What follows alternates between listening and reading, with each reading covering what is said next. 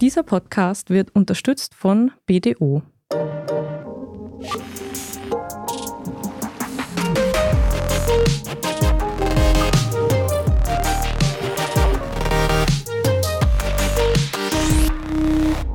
Willkommen zu Lohnt sich das, der Standard-Podcast über Geld.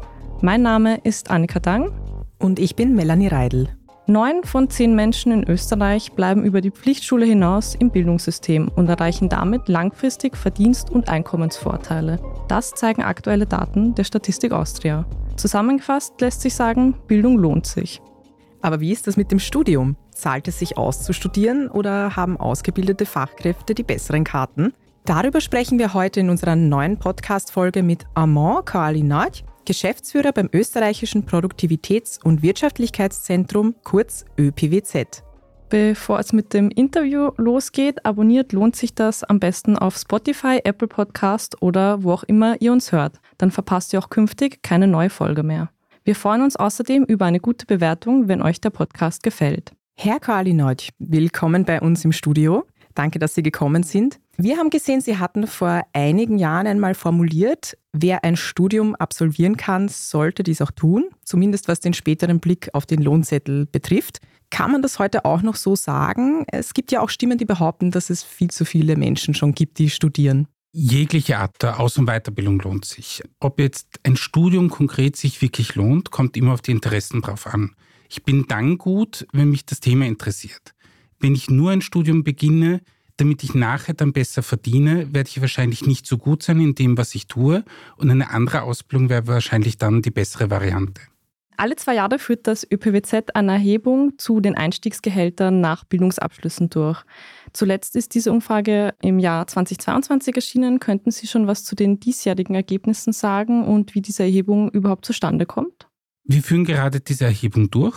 Alle zwei Jahre, seit vielen Jahrzehnten, führen wir innerhalb des Forum Personal, unserem HR-Leiter-Netzwerk, diese Erhebung durch und laden österreichische Organisationen ein, uns eine Einschätzung zu geben, wie Absolventinnen und Absolventen direkt nach der Ausbildung und nach einigen Jahren Berufserfahrung eine Vergütung haben werden. Also nicht wie andere Studien nach den unterschiedlichen Berufsbildern, sondern wirklich nach Abschluss der letzten Ausbildung. Wir haben jetzt einmal die Daten aus der letzten Studie einmal angepasst für den heutigen Podcast, aber natürlich mit den Lohnabschlüssen der letzten Monate werden sich natürlich da auch entsprechende Auswirkungen auf die Absolventengehälter sicherlich zeigen.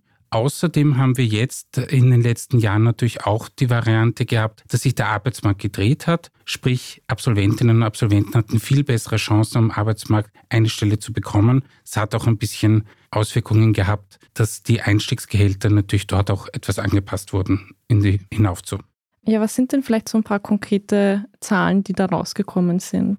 Wenn wir uns so anschauen, wer in Österreich eine Ausbildung macht, haben wir so die Grundausbildungen. Entweder nehme ich eine Lehre und habe dann eine Berufsschule oder AHS oder ich werde dann ein Studium beginnen. Und beim Studium eher eine wirtschaftliche Ausrichtung oder eine technische Ausrichtung.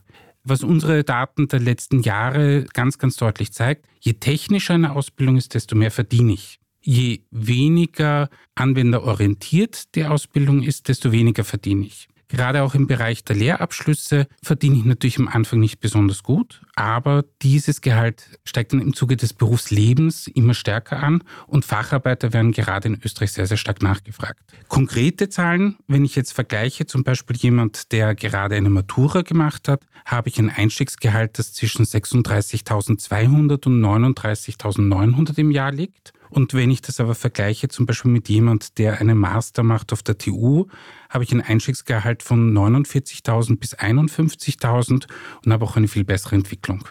Das sind auf jeden Fall deutliche Unterschiede, die da erkennbar sind. Was wir aber auch noch sagen müssen, wir sprechen hier rein über das Gehalt. Das Gehalt, das wir Monat für Monat dann bekommen, in Österreich auch 14 Mal. Was wir aber nicht in dieser Untersuchung drinnen haben, beziehungsweise in den Zahlen drinnen haben, ist, was Unternehmen zusätzlich noch leisten. Welche Sozialleistungen ich habe, welche Angebote ich habe, wo ich mir vielleicht auch noch Geld erspare. Was wir auch nicht drinnen haben, sind Bonuszahlungen, Überstunden, die ich vielleicht abgegolten habe und dergleichen. Wir sprechen hier rein wirklich von den Basics. Was vielleicht unsere Hörer und Hörerinnen auch noch interessiert, ist, was genau beeinflusst denn, wie viel ich mit meinem Studium verdiene? Spielt zum Beispiel auch die Branche eine Rolle, Zusatzqualifikationen? Also was kann man da noch rausholen? Ganz am Anfang verdiene ich meistens oder werde ich eingestuft nach der Ausbildung, die ich gemacht habe. Möglicherweise aber auch noch Zusatzausbildungen, Berufserfahrungen, Auslandserfahrungen, die ich im Zuge einer Ausbildung gemacht habe. Und dann, je weiter meine Ausbildung in der Vergangenheit liegt, desto stärker kommen zusätzliche Weiterbildung, Qualifikationen, Kompetenzen, die ich mir erworben habe, formale, informelle Kompetenzen, die ich mir erworben habe, aber auch natürlich das Thema, bin ich in einer Führungsposition, wie viel Verantwortung habe ich, wie viel Auslandsanteil, wie viel Reiseanteil habe ich vielleicht, und da setzt sich auch das Gehalt dann anders zusammen. Das heißt, Auslandserfahrungen sind doch auch noch ein Pluspunkt. Das heißt ja auch schon oft, sehr viele Leute machen schon Auslandserfahrungen, viele machen ein Erasmus-Semester und so weiter. Das heißt, das hat schon auch noch einen Einfluss. Monetär vielleicht nicht am Anfang, aber natürlich ermöglicht gerade ein Auslandssemester auch die Selbstständigkeit. Ich lerne neue Kulturen kennen, ich bin dann vielleicht interessant für eine Organisation, die einen internationalen Fokus hat ich bin als Bewerberin, als Bewerber einfach spannender für viele Organisationen. Gerade in unserem kleinen Österreich haben wir total viele spannende Organisationen, Unternehmen, die extrem international orientiert sind, die man vielleicht als Konsument nicht sofort sieht, aber die möglicherweise in jedem Auto, in jedem Handy irgendwo eine Komponente haben, wo Kunden weltweit sind, wo Lieferanten weltweit sind und wo gerade auch meine internationale Komponente als Bewerberin, als Bewerber noch zusätzlich zählt. Eine Frage, die wir uns auch gestellt haben, die ja auch in Ihrer Erhebung enthalten ist. Macht es eigentlich einen Unterschied, ob ich einen Abschluss an einer Universität oder an einer Fachhochschule mache? Kommt darauf an, welche Ausbildung ich habe. Im technischen Bereich sind unsere Absolventengehälter sowohl bei der Universität als auch bei FH fast ident. Bei den wirtschaftlichen Ausbildungen habe ich einen leichten Vorteil, wenn ich bei der Universität studiert habe, im Verhältnis zu dem Thema FH. Das war aber nicht schon immer so, oder? Doch, eigentlich, das hat sich von Anfang an durchgezogen. Ganz am Anfang war es weniger, wo Unternehmen nicht gewusst haben, was können FH-Absolventinnen oder Absolventen. Da gab es so die zwei Varianten. Man hat gesagt, entweder Fachhochschule ist gleich Universität, wir stufen gleich an, oder Fachhochschule ist nicht Universität, ich stufe ein wie Maturanten oder ein bisschen drüber. Es gibt ja auch gerade die Diskussion, ob man an der Uni auch Zugangsbeschränkungen für Masterstudien einführen soll, wie an den FHs. Muss man denn eigentlich noch einen Master machen? Zahlt sich das aus oder reicht es in vielen Branchen auch einfach einen Bachelor zu haben? Gute Frage. Wir haben in Österreich die Tradition, ich beginne mit einer Ausbildung, meistens dann noch Gymnasium, wenn ich danach studieren möchte, mache dann mein Studium und wenn ich meine Ausbildung fertig habe, gehe ich ins Berufsleben Vielleicht auch mit der Überlegung, jetzt brauche ich nicht mehr lernen, was in den meisten Fällen auch nicht mehr stimmt.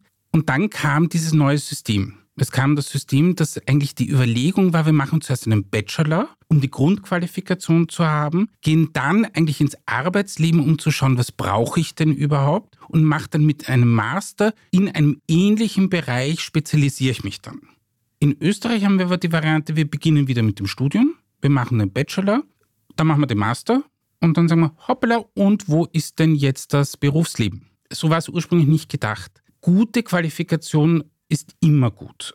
Zu lang nur auf der Uni zu sein, ist auch immer die Frage, was mache ich denn daneben? In den aktuellen Studienmöglichkeiten gibt es weniger Gelegenheit, viel Berufspraxis nebenbei zu haben. Die Studien sind sehr verschult, man hat wenig gestalterische Möglichkeiten, über größere Zeiträume auch ins Berufsleben mal hineinzuschnuppern. Das war in den alten Studienordnungen etwas leichter.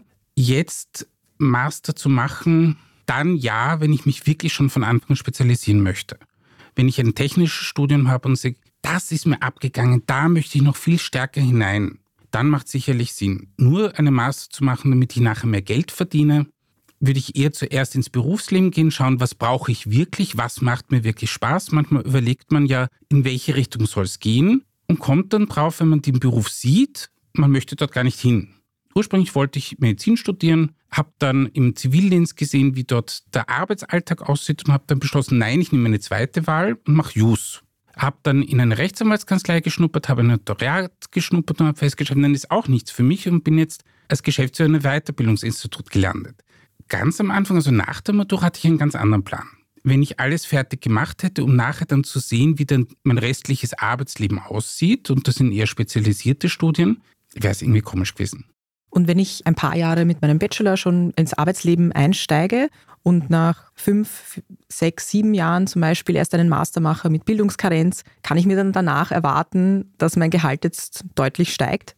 Egal, ob ich einen Master mache oder ein Postgraduate-Studium. Ich habe dann eine finanzielle Komponente, wenn ich davor mit meinem Arbeitgeber das abgesprochen habe, wenn auch diese Ausbildung wirklich für eine berufliche Weiterentwicklung eine Relevanz hat. Aber zum Beispiel zu sagen, okay, gut, ohne mit meinem Arbeitgeber zu reden, ich mache einmal mein Masterstudium, komme nachher mit meinem Diplom und gehe dann hin und sage, schaut, ich habe das Diplom, ich hätte gerne jetzt 5% mehr, wird es in den wenigsten Fällen spielen.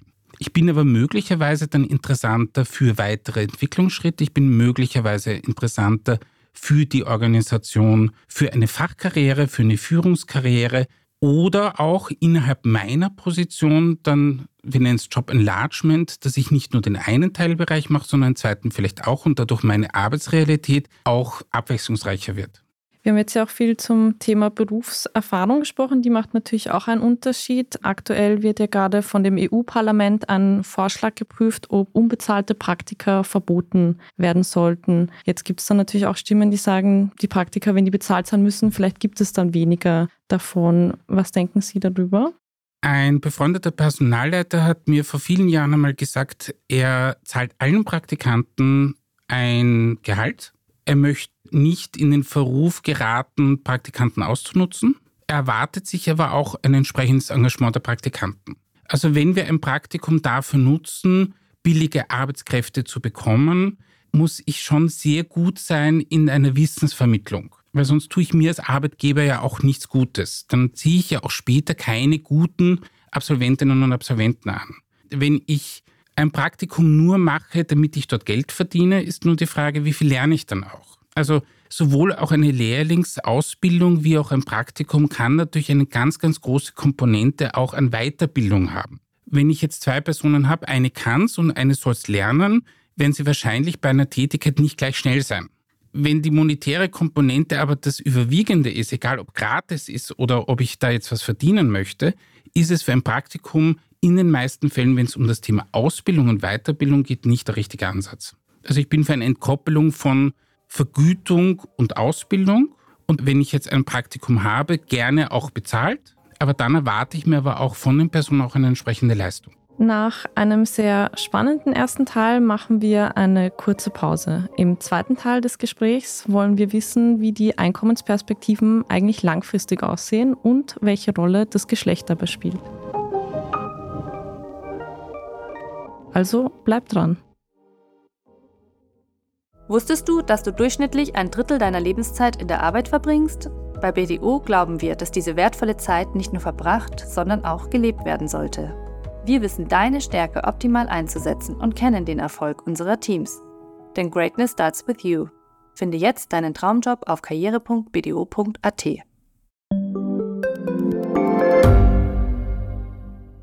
Gibt es außerirdisches Leben? Haben Tiere ein Bewusstsein? Können wir durch die Zeit reisen?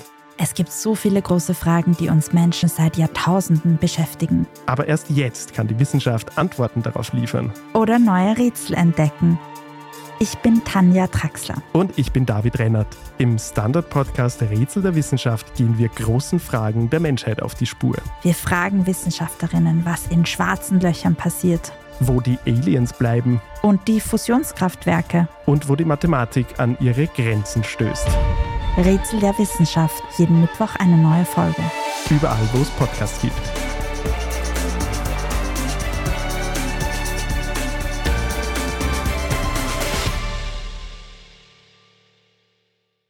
Eine neue Studie der JKU Linz zeigt, dass Lohnunterschiede zwischen Universitätsabsolventinnen und Absolventen bereits im ersten Jahr nach dem Abschluss bestehen. Also eine weitere Erkenntnis war, je höher die Löhne in einem Berufsfeld, desto größer sind dann auch die Unterschiede zwischen Männern und Frauen. Woran würden Sie sagen, liegt das?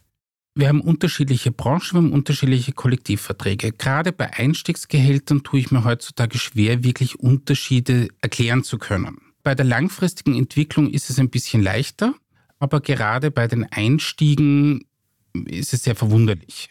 Wir haben aber in Österreich ganz, ganz unterschiedliche Branchen, die auch unterschiedlich entlohnen, gerade in den ersten Jahren. Wir haben aber auch auf der anderen Seite jetzt immer stärker gesetzliche Regularien, die Unternehmen verpflichten, gleich zu zahlen. Wir haben einen Arbeitsmarkt, der immer transparenter wird. Ich tue mir teilweise wirklich schwer, gute Mitarbeiterinnen und Mitarbeiter für gewisse Jobs überhaupt zu begeistern. Da wird dann das Thema, ist es jetzt eine Dame oder ist es ein Herr, den ich einstelle, wirklich marginal. Was wir aber schon beobachten können, ist, dass gewisse Branchen attraktiver sind für Herren auf den ersten Blick und attraktiver möglicherweise für Damen. Ich glaube aber auch, dass wir das jetzt im Zuge dieser doch veränderten Geschlechterwelt und des Denkens, was das Thema Diversity anlangt, auch hoffentlich möglichst bald dann hinter uns lassen. Aber wir haben natürlich auch unsere Top 10 Unternehmen, die in den Rankings sind, die teilweise einfach aufgrund ihres Namens die Vermutung bei Bewerberinnen und Bewerbern lassen, da wird viel gefordert, da bekomme ich auch viel mit, das eröffnet mir viele Möglichkeiten danach. Aber ich glaube weniger, dass es das Thema ist nach Geschlecht, sondern gerade auch bei der Bezahlung. Und wir sind immer mehr dazu verpflichtet, auch zu veröffentlichen Gehaltsunterschiede und wenn es Gehaltsunterschiede gibt, die auch aktiv zu bekämpfen. Das heißt, wir sollten das weiter im Blick behalten und vielleicht in ein, zwei, drei Jahren vielleicht noch weiter darauf schauen, ob das immer noch so besteht. Es wird auch mit dem Gender Pay Gap, mit dem Tag dazu, mit den Untersuchungen dazu seit vielen Jahren medial viel auch getan. Ich kenne viele Organisationen, die sich mit dem Thema intensiv auseinandersetzen. Früher war es teilweise so, dass man gesagt hat, gut, ich zahle allen Bewerbern das, was sie gerne hätten. Und da waren Damen häufig diejenigen, die dann ein bisschen weniger gefordert haben als die Herren. Auch dies ist so nicht mehr rechtlich in Ordnung. Auch da sind Unternehmen sensibler geworden. Auf der anderen Seite wenn ich mir unsere Studierenden anschaue, gerade die weiblichen, zum Beispiel bei der WU und den veröffentlichten Zahlen, die Spitzenabsolventen und Absolventinnen sind sehr, sehr häufig Damen und die werden irgendwann einmal dann wahrscheinlich ihre männlichen Kollegen abhängen. Weil wenn ich von den Top 10 Platzierten 90 Prozent Damen habe und vielleicht nur 10 Prozent Herren, dann werden sich die wahrscheinlich bei den Organisationen auch entsprechend zu bewerben. Und dann habe ich die Auswahl und habe möglicherweise acht top qualifizierte Damen und zwei top qualifizierte Herren. Naja, und alle haben wahrscheinlich noch mehrere Angebote. In unserem Podcast geht es ja ums Geld und deswegen interessieren wir uns ja nicht nur für die Einstiegsgehälter, sondern auch langfristig für Einkommensperspektiven. Jetzt habe ich gesehen, es gibt eine Studie des Deutschen Instituts für Arbeitsmarkt- und Berufsforschung, die herausgefunden hat, dass man mit einem Studienabschluss über das gesamte Erwerbsleben 2,5 Millionen Euro im Durchschnitt brutto verdient, also wirklich vom Berufseinstieg bis zum Ruhestand. Wer eine Berufsausbildung gemacht hat, muss sich mit bis zu 800.000 Euro weniger zufrieden geben. Personen, die dann eine zusätzliche Ausbildung abgeschlossen haben, zum Beispiel einen Meister haben, verdienen immer noch 300.000 Euro weniger über das gesamte Leben gerechnet. Würden Sie sagen, diese Lücke besteht auch in Österreich? Also lassen sich diese Zahlen übertragen? Ich bin immer ein Fan davon, nicht nur die wirklichen Gehaltskomponenten herzunehmen, sondern zu sagen, was ist so das Gesamteinkommen? Was zählt alles dazu? Was wir teilweise bei den Studien einfach auch aufgrund der Datenbasis nicht haben. Wir haben produzierende Unternehmen mit herrlichen Kantinen, wo ich um zwei, drei Euro ein zwei-, dreigängiges Menü bekomme.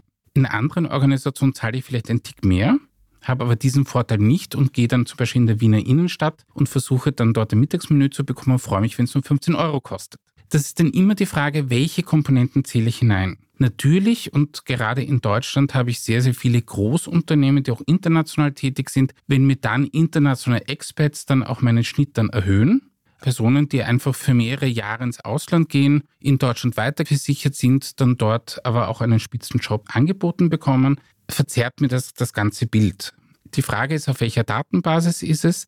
Was wir aber auch nicht übersehen dürfen, ist, dass gerade Menschen, die im Zuge einer Lehrlingsausbildung schon sehr, sehr früh ins Erwerbsleben eintreten, schon zu dem Zeitpunkt ein bisschen was verdienen.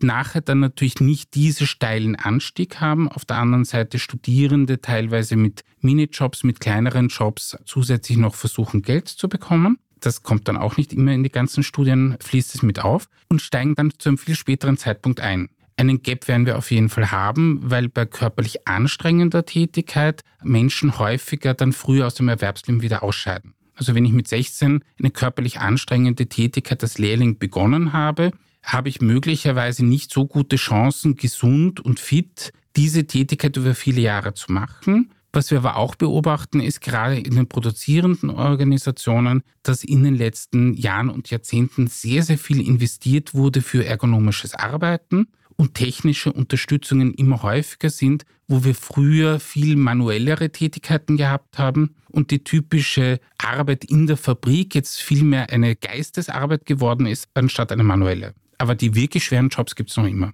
Mit einem Studium steigt man ja meistens erst später ins Arbeitsleben ein. Und Sie meinten also, wenn man eine Berufsausbildung macht, dann fängt man früher an, hört früher auf. Ein bisschen früher auf. Dazu kommt, dass wir sehr, sehr häufig dann bei den Führungskräften im Top-Management Personen haben mit einem Studium. Da haben wir dann doch eine größere Spreizung auch. Das sind aber auch teilweise Positionen, wo ich dann nicht nach 40 Stunden die Türe zumache und Job war Job und Privatleben ist Privatleben, sondern das sind dann teilweise immer auch Positionen, wo es nicht diese klare Trennung gibt zwischen Beruf und Privat und das sind keine Jobs, die nach 40 Stunden dann einfach aufhören, sondern das sind gute 60 Stunden auch an der Tagesordnung. Und ich habe vor einigen Jahren eine Wissenschaftlerin und sehr bekannte Verwaltungsratsvorsitzende aus der Schweiz kennenlernen dürfen, eine beeindruckende Professorin zum Thema Robotik, die gesagt hat, naja, auf die Frage nachher dann, wie viele Stunden sie arbeitet, sie hat gesagt, naja, sie steht auf und dann beginnt sie zu denken und dann irgendwann mal geht sie schlafen und dann hört sie auf und sie hat das Fallschirmspringen für sich gefunden, weil das sind dann die paar Momente, wo sie nicht denken muss. Und alles dazwischen es macht ihr Spaß, aber es ist für sie nicht dieses, ich beginne jetzt und ich höre jetzt auf und davor ist privat und danach ist privat und dazwischen habe ich eine Mittagspause von 30 Minuten, das ist auch Freizeit. Das geht dann alles ineinander über. Und wenn man aber einen Job gefunden hat, der einem Spaß macht, dann ist das keine Belastung. Wenn das überhand nimmt und andere Themen auch noch kommen, dann komme ich zu einer Überlastung. Dann macht es mir auch nicht mehr Spaß, dann bin ich auch nicht mehr so leistungsfähig, dann brauche ich vielleicht noch länger, um denselben Output zu haben. Und dann kommt es wieder dann zu dem Fall, wo ich am Anfang gesagt habe, es muss einfach auf Spaß und Freude machen. Und wenn ich es mit Spaß und Freude mache, dann habe ich auch nicht das Thema, ich brauche diese Grenzen. Und wir haben auch den Trend, dass Menschen immer häufig selbstständig werden wollen. Und das ist genau auch dieser Unterschied zwischen Angestellt und Selbstständig, ist aber auch diese Verantwortung. Was ist, wenn ich einmal nicht arbeiten kann? Wenn ich selbstständig bin, falle ich komplett zurück. Wenn ich angestellt bin, habe ich ein Auffangnetz. Also man muss schon im Studium eigentlich etwas finden, was einem sehr viel Spaß macht, damit man dann was arbeitet, was einem wirklich Spaß macht. Wie sieht es denn mit einzelnen Studiengängen da aus? Also gibt es welche, bei denen nachher die Kasse besonders klingelt? Unsere Untersuchungen zeigen, alles, was technischen Background hat, wird deutlich besser gezahlt als wirtschaftliche Ausbildungen. Und gerade bei den technischen Ausbildungen haben wir in Österreich wirklich Spitzenmöglichkeiten, diese auch zu machen. Und wir haben auch Universitätslehrgänge und Studienrichtungen, die völlig spezialisiert sind wo wir vielleicht auch nur wenig Jobs in Österreich haben oder es wenig Jobs weltweit gibt, man aber dann mit dieser Ausbildung für diese paar sehr, sehr gut bezahlten Positionen aber auch sehr spannend ist als Kandidatin, als Kandidat. Wir haben jetzt aber eben sehr viel auch über Gehälter, Einstiegsgehälter und so weiter gesprochen. Aber ist ein Studium denn wirklich eine Jobgarantie oder haben Fachkräfte bessere Chancen, wirklich sofort einen Job zu bekommen? Eine Jobgarantie habe ich in keinem Fall. Wir haben jetzt die letzten Monate in den Medien ganz stark mitbekommen. Wir haben ganz, ganz niedrige Arbeitslosenquoten. Der Arbeitsmarkt ist quasi leergefegt von Bewerberinnen und Bewerbern, was auf der anderen Seite aber auch dazu geführt hat, dass wir Bewerberinnen und Bewerber gehabt haben, die gerne etwas gemacht hätten, wo es aber aktuell keinen Job dafür gibt. Wir haben die Diskrepanz, dass wir natürlich in Summe genügend Personen hätten, die in Österreich arbeiten wollen, aber nicht mit der entsprechenden Qualifikation und nicht an einem entsprechenden Ort. Sprich, eine Jobgarantie gibt es nie. Die Frage ist auch, wo bin ich mit meiner Qualifikation? Wir haben einfach auch in Oberösterreich eine Region mit total spannenden Organisationen, mit Unternehmen in der Industrie, aber auch zum Beispiel in der Steiermark oder in anderen Bundesländern. Da brauche ich aber die richtige Ausbildung für die Organisationen, die dort sind. Wenn ich aber dann komplett woanders sitze, ist dann halt fraglich, aber ich glaube, wir müssen auch in Österreich ein bisschen mobiler werden. Und auch in Österreich haben wir den Fall, dass wir in einigen Regionen wirklich gerade auch im Bereich Tourismus extrem Mitarbeiter nachlaufen und froh sind, wenn das jemand machen möchte. Wir haben zwar auch in Österreich genauso wie in Deutschland eine Kochschule nach der anderen. Wir finden aber keine Köche. Aber jeder kocht gerne und jeder würde gerne auch gut essen gehen. Also auch da haben wir eine Diskrepanz und ich glaube, das wird sich aber auch auf das Thema Preise, Arbeitsbedingungen, niederschlagen und Organisationen arbeiten schon lange daran, als Arbeitgeber auch wirklich attraktiv zu sein. Das bedeutet auch attraktiv zu sein bei den Einstiegsgehältern, aber vor allem auch in dem Gesamtpaket. Wie schaut mein Arbeitsplatz aus? Was ermöglicht den Menschen? Wie viele Weiterbildungsmöglichkeiten habe ich? Welche Sozialleistungen habe ich? Wie stark jetzt auch in der Pandemie bin ich als Organisation, habe ich mich verantwortlich gefühlt für die einzelnen Menschen? Es gab Organisationen, die das extrem gut als ganze Organisation geschafft haben, weil sie es geschafft haben, sowohl die Bedürfnisse der Organisation als auch die Bedürfnisse der Einzelpersonen gut unter den Hut zu bringen. Andere Organisationen haben es nicht geschafft. Und da ist es auch immer fraglich, auch wenn es um das Thema Geld heute geht, wie schaut mein Gesamtpaket aus? Was brauche ich, um zu überleben? Was hätte ich zusätzlich noch gerne? Was bin ich bereit zu leisten? Und wenn wir uns auch jetzt die Jugendstudien anschauen, Menschen haben manchmal auch das Bedürfnis, neben ihrer Arbeit etwas anderes noch zusätzlich zu tun.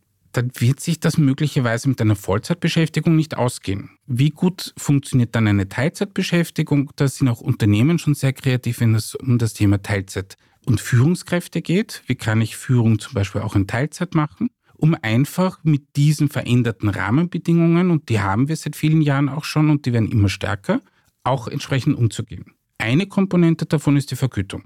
Aber am Ende des Tages bin ich ein Mensch in einer Organisation und habe ein Gesamtpaket. Das besteht aus monetären und nicht monetären Bereichen. Was man auch teilweise nicht vergessen darf, ist, ich habe Leistungen, die ich sonst anderwertig zahlen müsste.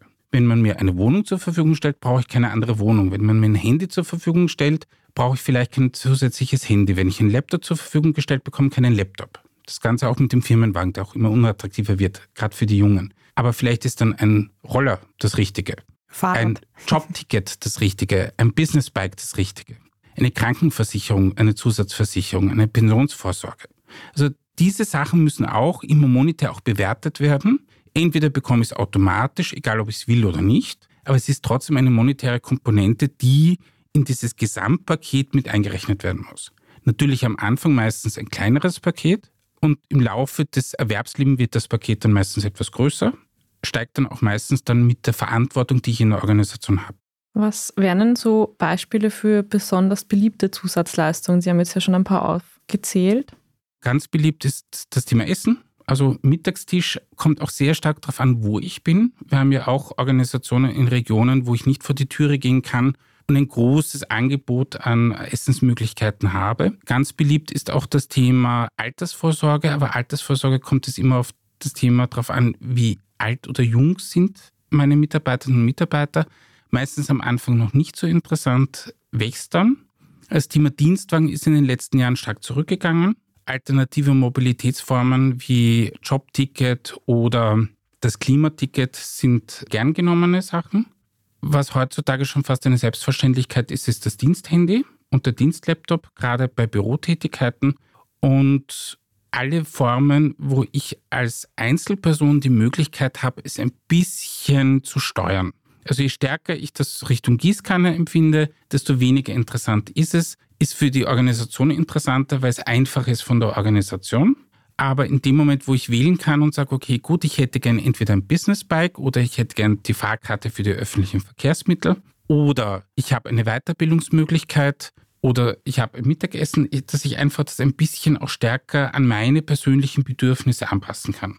Beim Mittagessen aber auch ganz stark das Thema unterschiedliche Ernährungsgewohnheiten, Ernährungsvorlieben, Diäten, Unverträglichkeiten natürlich zugenommen hat. Aus da tut man sich nicht mehr so leicht wie früher, aber die entsprechenden Anbieter haben sich auch da gut, glaube ich, darauf eingestellt. Zum Abschluss würde mich interessieren, wir haben ja am Anfang begonnen mit dem Zitat von Ihnen, wo Sie gesagt haben, wenn man die Möglichkeit dazu hat, sollte man in jedem Fall studieren, weil es sich lohnt. Würden Sie das heute immer noch sagen? Ich würde sagen, wenn ich eine Ausbildung machen kann, würde ich sie auf jeden Fall machen, weil jede Ausbildung lohnt sich. Ich kann auch mit einer Ausbildung, die nicht vielleicht genau jetzt so treffsicher ist, Elemente daraus nehmen und für meine aktuelle Tätigkeit dann nehmen und dann vielleicht später mich in einen anderen Bereich hineinentwickeln.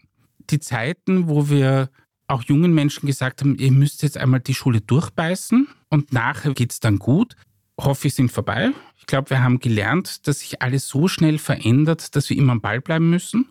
Und es gibt so zwei Komponenten. Das eine ist, wie viel verdiene ich? Und der andere ist, kann ich künftig auch meinen Job gut machen? Nämlich gut machen bedeutet auf der einen Seite einen Job zu haben und auf der anderen Seite den Job auch so ausfüllen zu können, dass er Spaß macht und dass ich das Gefühl habe, dass ich das auch richtig mache. Und gerade jetzt auch mit den vielen technischen Änderungen, mit den neuen Möglichkeiten, die künstliche Intelligenz bringt, werden sich viele Rollen in Organisationen verändern. Es werden Tätigkeiten automatisiert werden, es werden Tätigkeiten wegfallen, es werden neue Tätigkeiten kommen. Uns wird nicht die Arbeit ausgehen, aber ein Job wird sicherlich nicht mehr so unveränderbar sein, wie er noch vor 30 Jahren war sondern mein Job, auch wenn der Titel möglicherweise gleich bleibt über viele Jahre, wird sich der Inhalt und die Art und Weise, wie ich arbeite, ändern. Und dementsprechend muss ich immer schauen, dass ich da auch gut mitkomme. Und wenn ich gut mitkomme, dann wird es auch weiter Spaß machen. Und wenn ich das Gefühl habe, dass ich das irgendwie alles verpasse, dann wird es einen Stress auslösen, der einfach nicht lustig ist. Dann nehmen wir als Fazit mit, ein Hochschulabschluss kann sich mit Blick auf den Gehaltszettel nach wie vor lohnen. Es kommt aber auf die Branche drauf an und auch auf einige nicht monetäre Dinge. Und gerade in Zeiten des Fachkräftemangels sind die Jobchancen natürlich auch für Nicht-AkademikerInnen gut. Vielen Dank, Amon Koalinoch, für Ihre Zeit und danke für den Besuch im Studio. Vielen Dank fürs Zuhören. Wenn euch unsere heutige Folge von Lohnt sich das gefallen hat, dann freuen wir uns, wenn ihr sie mit anderen teilt. Gebt uns auch gerne eine gute Bewertung auf Spotify, Apple Podcast oder wo auch immer ihr uns hört. Feedback und Fragen schickt ihr uns am besten an podcast.derstandard.at. Diese Folge wurde produziert von Christoph Neuwirth. Ich bin Annika Dang. Ich bin Melanie Reidel. Vielen Dank fürs Zuhören. Bis zum nächsten Mal. Ciao.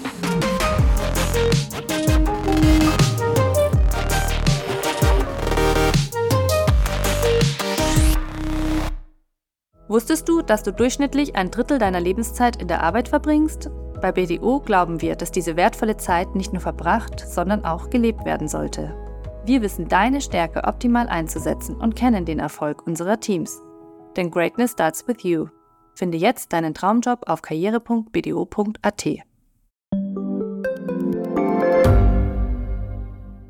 Ich bin die Franziska. Ich bin der Martin. Und wir wollen besser leben. Lohnt sich 10.000 Schritte zu gehen jeden Tag? Ist das Großraumbüro wirklich so schlecht wie sein Ruf? Spoiler, ja. Bringt's was, Intervall zu fasten? Wir fragen die, die es wirklich wissen und probieren es auch gleich selber aus. Bei Besser Leben, jeden Donnerstag eine neue Folge.